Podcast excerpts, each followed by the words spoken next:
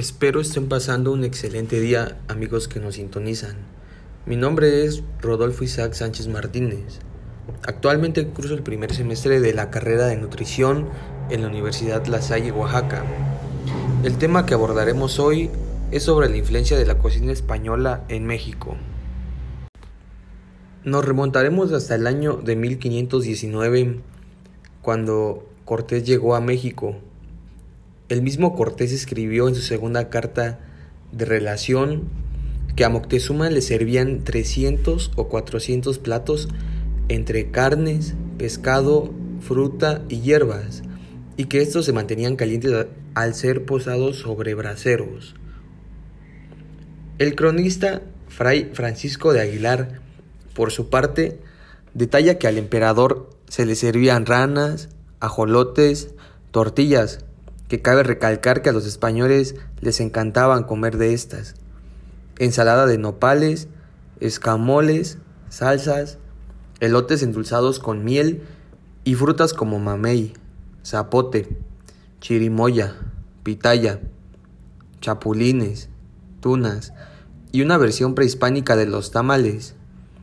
Y con estas delicias recibió en su mesa el mexica a Cortés, cuando éste llegó a Tenochtitlan el 8 de noviembre.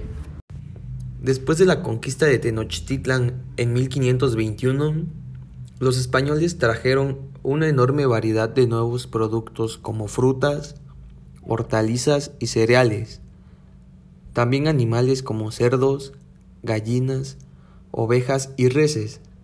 Entre algunos frutos estaba el limón, la naranja y otros productos como la albahaca, cilantro, el jengibre, la canela. También incluía la manzana, el melón, la piña y el plátano.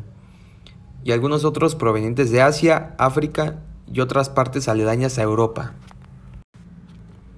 Cabe destacar que costó un arduo trabajo aclimatar estos productos, pero algunos como la albahaca y los rábanos se adaptaron demasiado bien al clima.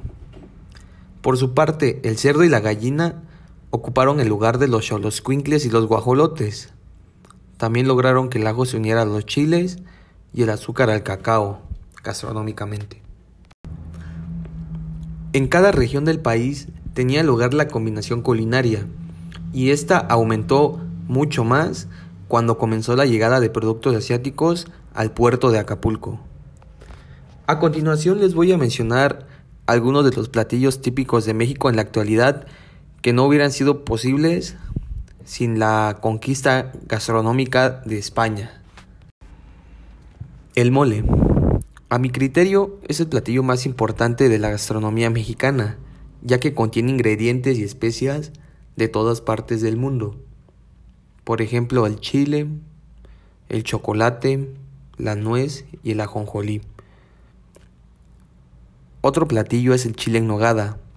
Un dato interesante de este platillo es que la chilaca, que era el predecesor del chile poblano, como lo conocemos hoy en día, se lleva a Europa y los hortelanos españoles injertan junto con el pimiento del norte de África y esto fue lo que dio como resultado el chile poblano.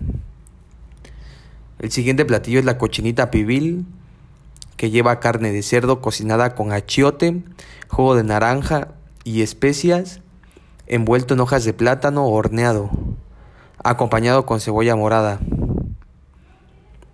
El pozole es un caldo elaborado con maíz cocido, con carne de cerdo o de pollo, dependiendo del gusto, rábano, limón, lechuga y cebolla.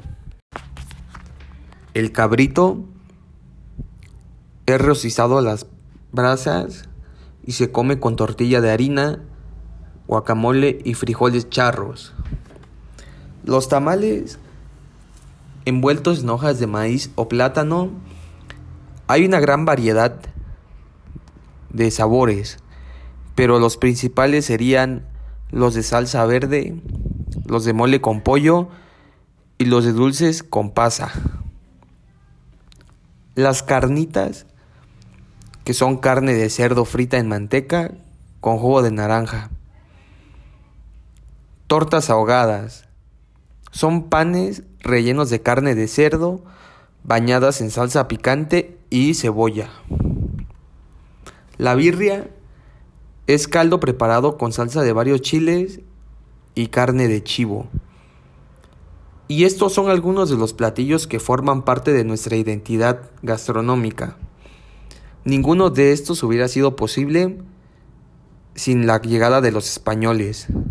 La complicación de todo este proceso tan largo es el resultado del cual ahora la gastronomía mexicana sea patrimonio cultural de la humanidad. Bueno amigos, esta es una pequeña parte de la historia y toda la influencia que los conquistadores nos dejaron. Espero les haya gustado y puedan sacar algo de provecho de este podcast. Fue un placer y se despide su amigo Rodolfo Sánchez.